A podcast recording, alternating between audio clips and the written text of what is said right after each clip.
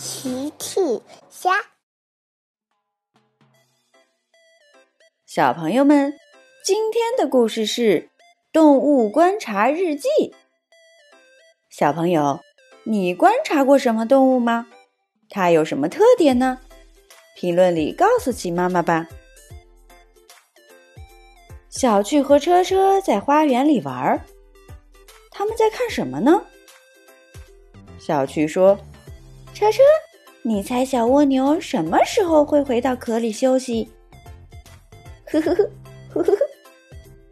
看来车车并不知道。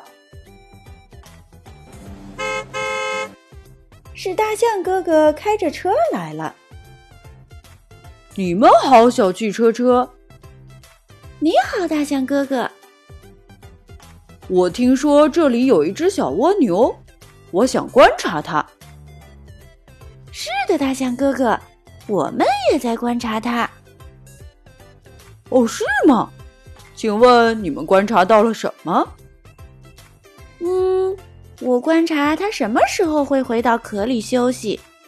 答案就是永远也不会。呵呵呵。大象哥哥说：“根据我观察动物的经验，这听起来不太合理。”大象哥哥、小趣车车一起观察起了小蜗牛。突然，有一条小虫子爬向小蜗牛。小虫子和小蜗牛面对面的爬了过去。小虫子就要撞到小蜗牛了。小蜗牛突然停了下来，然后缩进了壳里。大象哥哥拿起笔，开始在笔记本上记录起来。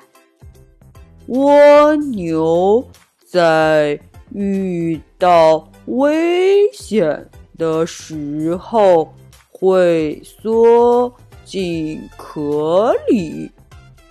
好了，小趣说：“真是聪明的小蜗牛。”呵呵呵。大象哥哥记录完毕。这是一条重要的动物观察记录。好了，我要去观察别的动物了。你们要不要一起？我们非常乐意，大象哥哥。嘿嘿嘿，小趣和车车跳上了大象哥哥的车。大象哥哥开着车来到了森林。就是这里，森林里有非常多的动物可以观察。大象哥哥带着他的笔记本和笔，和小趣车车一起下车了。我们去找找有什么动物可以观察。好，嘿嘿嘿，小趣和车车跑开了。小趣和车车在树后面发现了一只小乌龟。嗯，小乌龟看起来怪怪的。小趣说：“车车，小乌龟好像生病了。”呃，小趣和车车想帮助小乌龟。小趣喊：“大象哥哥，我们发现了一只小乌龟。”大象哥哥走了过来。小乌龟是个不错的观察目标。小趣说：“可是你看。”他好像生病了。大象哥哥仔细看了看，哦，小汽车车，我想它只是翻过去翻不过来了。原来小乌龟只是翻了过去，翻不过来了。大象哥哥说着，把小乌龟翻了过来。小乌龟往树林里爬去。看起来很健康，嘿嘿，小乌龟翻过来就翻不过去了，呵呵呵。小趣觉得很有意思。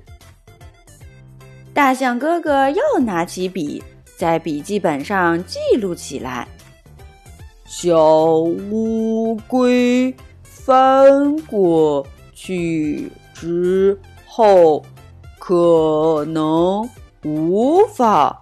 靠自己翻过来。大象哥哥记录完毕，这也是一条非常重要的动物观察记录。车车的肚子响了，小趣的肚子也响了。大象哥哥又拿起笔，在笔记本上记录起来。小趣和车车饿了，肚子就会咕噜噜叫。大象哥哥自己的肚子也叫了。大象哥哥继续写：大象的肚子饿了，也会咕噜噜叫。呵呵呵，大家都笑了。小朋友们，齐妈妈新出了一个讲绘本故事的专辑，搜索“齐妈妈绘本故事”就可以听喽。好了，小朋友晚安，明天再见。